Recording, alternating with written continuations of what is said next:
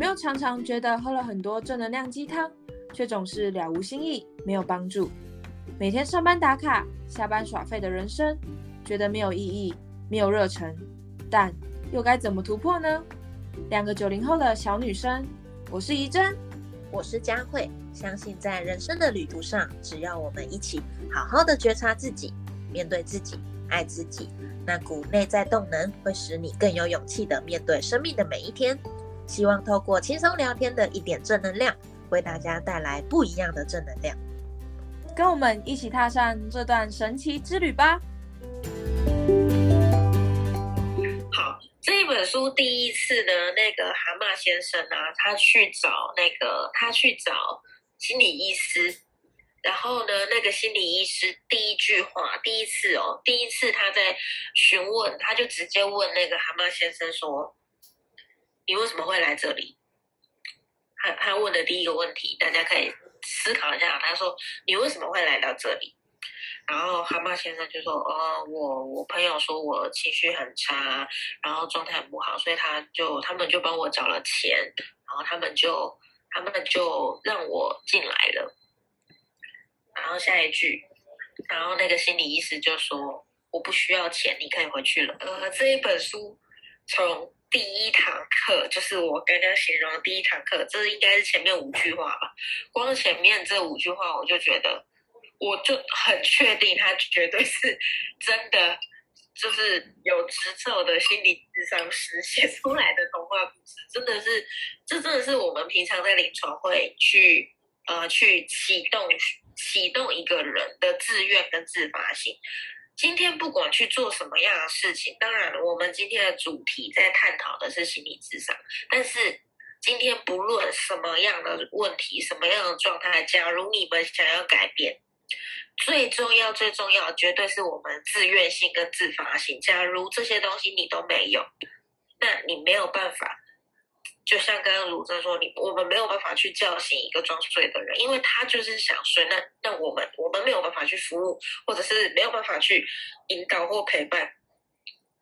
这样的这样的个案或这样的人，所以他在初期第一件事情，他就他就他就说哦，那那我不需要钱，你可以回去了。然后结果结果蛤蟆先生就暴怒。好，这是第一堂课，那时候我觉得看了也很有很有感触，然后我也很想提醒大家的部分。那第二个部分。里面有提到啊，其实我们的情绪，我觉得这是大家刚刚都有提到，尤其是像怡珍刚刚有说到，他去看心理智商、心理辅导的时候，我们很常，呃，他呃，我专业的心理医师，他们可能会协助你从童年的经验、过往的经历去。一路的去探讨，到底有没有什么样的呃深层的记忆是影响我们的情绪，影响我们现在的思维，然后让我们现在的状况成处处于这样的呃产生你现在的情绪，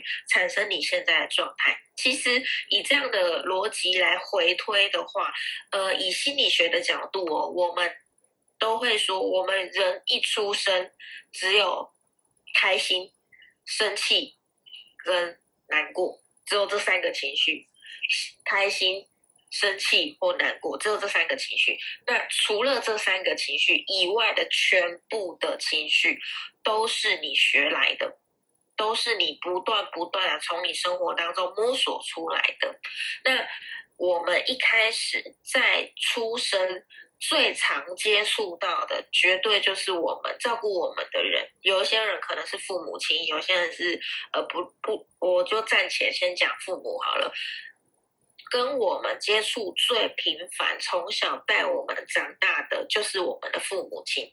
所以我们的情绪基本上会从小到大哦，基本上你的情绪全部学习来的都是去因应你的父母亲所转出来的情绪。举例来说。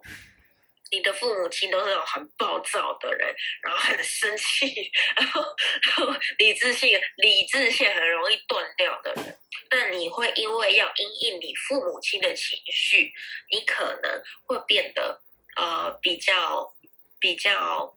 呃不敢表达自己的情绪，或者是你会刻意的好好的想要照顾你自己，你会因应你父母亲的情绪，然后去转成一转变成一个适合在这个环境当中生存的小孩。大家可以懂我想要表达什么意思吗？好，举呃，或者是以我再想一下哦，以另外一种，另外一种像主角，以主角来说，蛤蟆先生他他在故事角色的设定，他是富二代，然后他的爸爸是开葡萄酒庄园的，然后他爸爸的他爸爸是一个非常威严、非常严肃、非常严格的父亲，所以导致。好，哎，我这边不想爆雷，我想要大家猜测看看，以一个非常威严、非常凶狠、非常严格的父亲，你觉得蛤蟆先生会有什么样的个性？一人说一个。怡珍，我觉得是讨好，讨好，对，而我觉得我自己就有一点是这样子，哎，就是可能就会想要。呃，达成别人的期待吧。嗯，对对对，想要获得别人的肯定。他基本上，他是一个非常非常喜欢表露、帮助人的个性。然后他很喜欢去教会帮忙，他喜欢去国中、国小，然后让他的工工作的呃那种成就感很高，然后让大家都觉得他是好好先生。然后他真的非常非常顺从他爸爸。然后，但是他爸爸已经过世，而他爸爸有一个好朋友。这边是讲故事时间。他爸爸有个好朋友叫做欢，应该就很像那个那个叫什么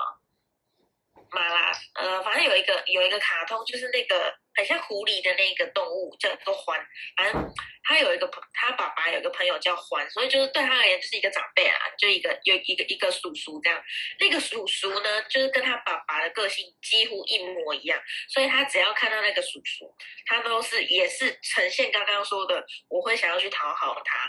我会想要去顺服他，然后我会想要表现的就是没有什么样的呃没有缺点展露在外外面，而为什么？一开始故事他会被发现有呃忧郁症，是因为他架设出来这些人设全部崩塌掉，他开始不做好好先生，然后他开始看到人就哭，然后他开始不愿意走出庄园，所以才被他朋友发现有问题这样子。好，以这样的蛤蟆先生，他去到了心理医师，他去看到呃他跟心理医师的对话，真的看到所谓。呃，我们真的因为父母亲的从小到大的培育，然后影响而产生蛤蟆先生这样的个性，产生这样的个性。我不确定，像大家你们，我们可以彼此分享一下，我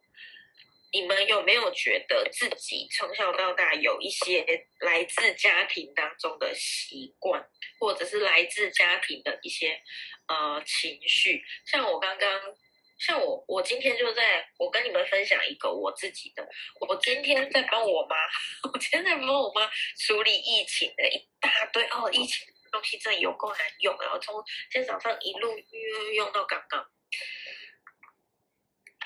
我平常是一个极度有耐心的人，就是你们身为我的学员，应该知道我不是一个这么容易被挑战的人。但真的，只要是只要谈到我妈，然后只要是我妈就是那个状态一起来，我就觉得我就是会有一点失去状理智，然后就也会被她搞得非常不耐烦。那这个是我家庭对我的影响，所以我只要进到我家庭那样的能量场跟那样的模式里面，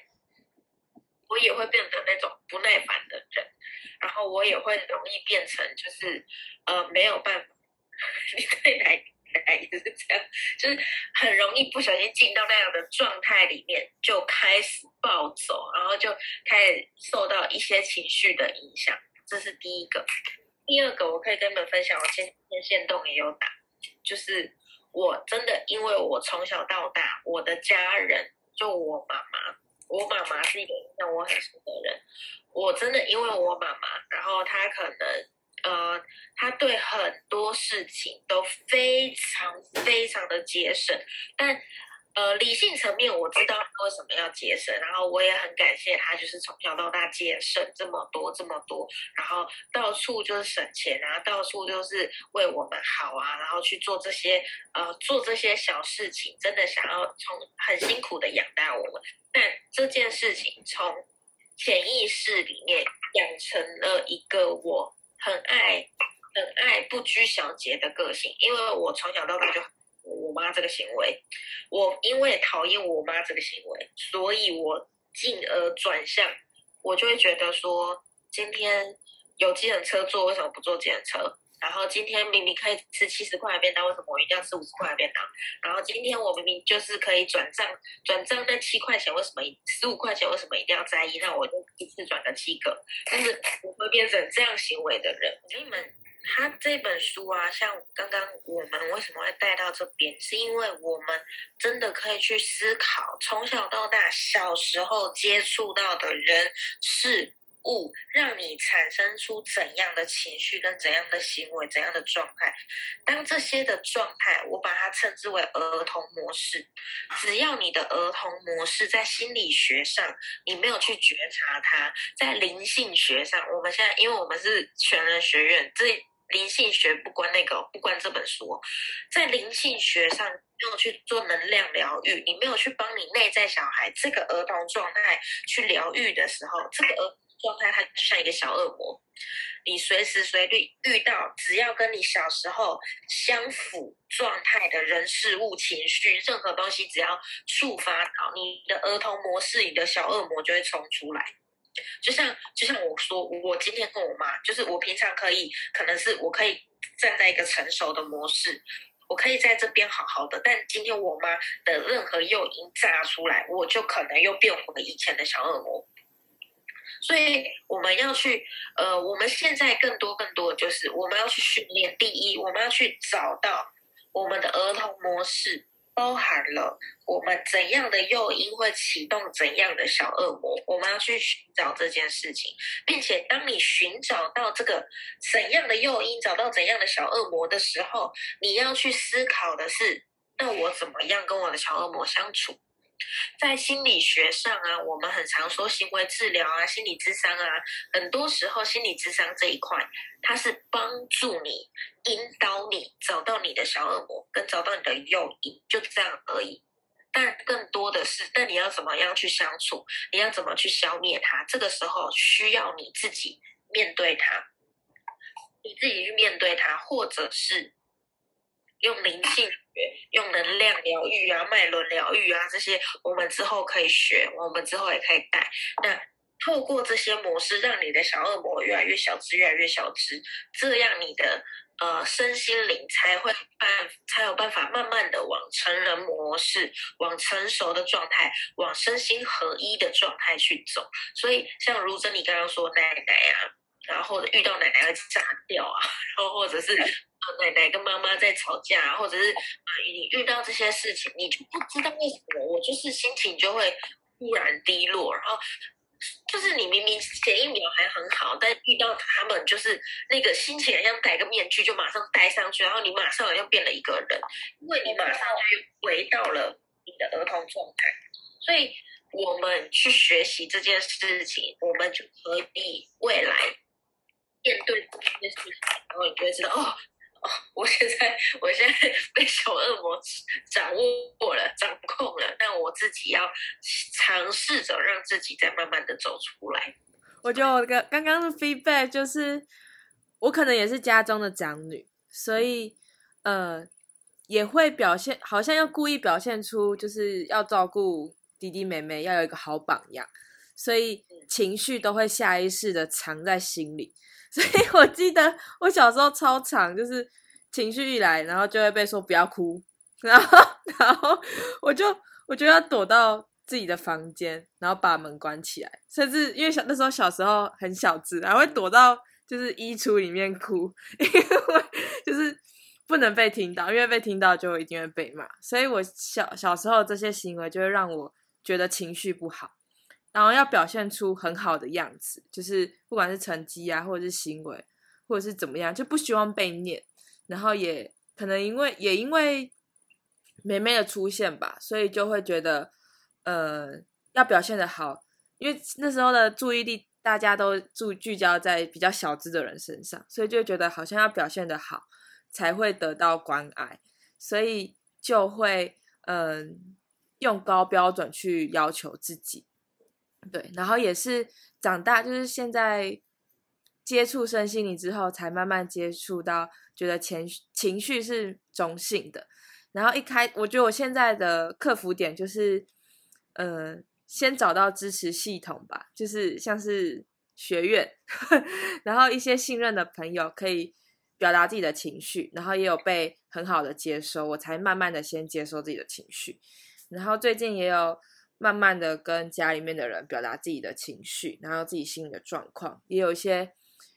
成功案例吧，所以才让我更能接受自己的情绪。然后这是情绪的这一块。之后我有发现说，我觉得我自己很容易自责，就是可能也是因为我家庭的环境吧，就会下意识就会让我遇到问题，就是发生事情都会先去抓谁是谁犯的错，就是这个东西是谁弄坏的，这个东西是是是谁打翻的，就是要抓出那个人被骂。就小时候就是只要东西用乱，就会第一个不是解决哦，第一个就是找出是谁，然后被骂，然后 就是要把，就是好像要找到一个人出来扛那个责任，但是东西不会先解决，反而是就先找出凶手，所以会让我可能遇到挫折或者犯错的时候，会很想要逃，就是不能够接受自己有错误，因为被错被就是可能犯错了，就要被当众指责，就会让我更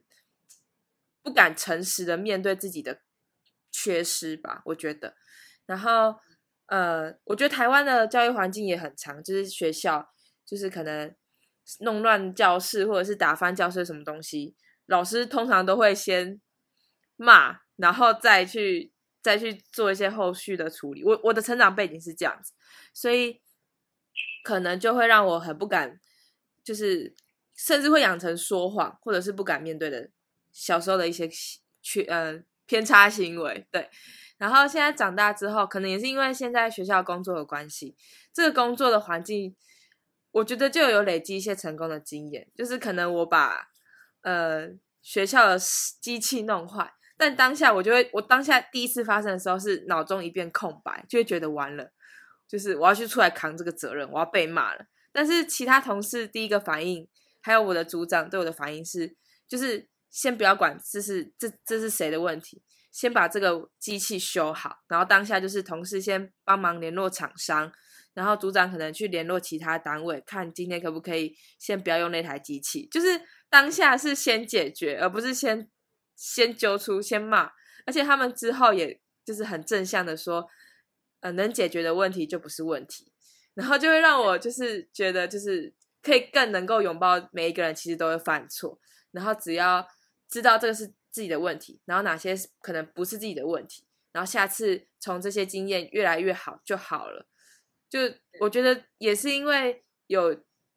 让我看到不一样的可能吧，所以就会。让嗯、呃、让我摆脱一些童年的思维或者是固定的模式。我现在做任何事情都会不会不会像过去一样，可能就会先自责，然后甚至就会说谎欺骗，然后就是不去面对。对，然后现在反而就是真的就是像是疫情，我当下就是可能家家人也会觉得说先抓说是谁传染给我们的，然后就可能有一些后续的问题。但是我，我可能我现在第一个想到的就是那要怎么。怎么去筛检，然后后续怎么请假，然后买什么药，就是我当下是会想解决方案，而不是就是做一些无效的行为，我就觉得还蛮棒的。你有发现这些东西是你内心的那个，就像我说，你内心那个儿童模式。那我蛮鼓励你去思考一下。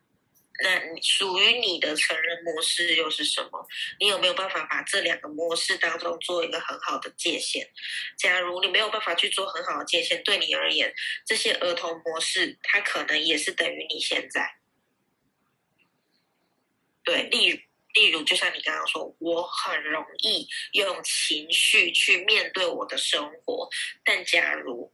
我们没有办法把它分割成为它是以前的儿童模式，而它这个东西需要我们去处理，需要去疗愈。你没有去分割，你没有去做这个界限，那某种程度对你现在而言，你也是一个用情绪在处理生活的人，你没有那个界限在。懂我在说什么吗？所以试着去把这两个状态里面做一个界限出来，然后让你知道，哎，那我理性的时候应该要怎么去做？那我现在应该是什么样的状态？我怎么样不去用情绪过生活？把这两个当中做那个界限。当有界限的时候，你才可以去跳过去又跳过来，跳过去又跳过来。不然，如果你没有那个界限，你没有没有那个跳。你没有办法去转换身份，你没有办法去转换情绪、转换思维，你可能会不小心一直都在以前那个状态里面。包含我们身边可能有一部分的人，他们一直有一句话是这样说的，呃，心理学很爱讲这一句话，他说：“幸福的人，哎，等下我有没有讲错？幸运的人用童年疗愈人生。”不幸运的人用人生疗愈童年，你你可以回去思考看看。有一些人，他可能真的这辈子活到五十岁、六十岁，活到你明明就是一个长辈了，你明明年纪是比我长了，你妈的为什么那么幼稚？就是 其实我就是一定会，一定也是有这样的人，他们可能。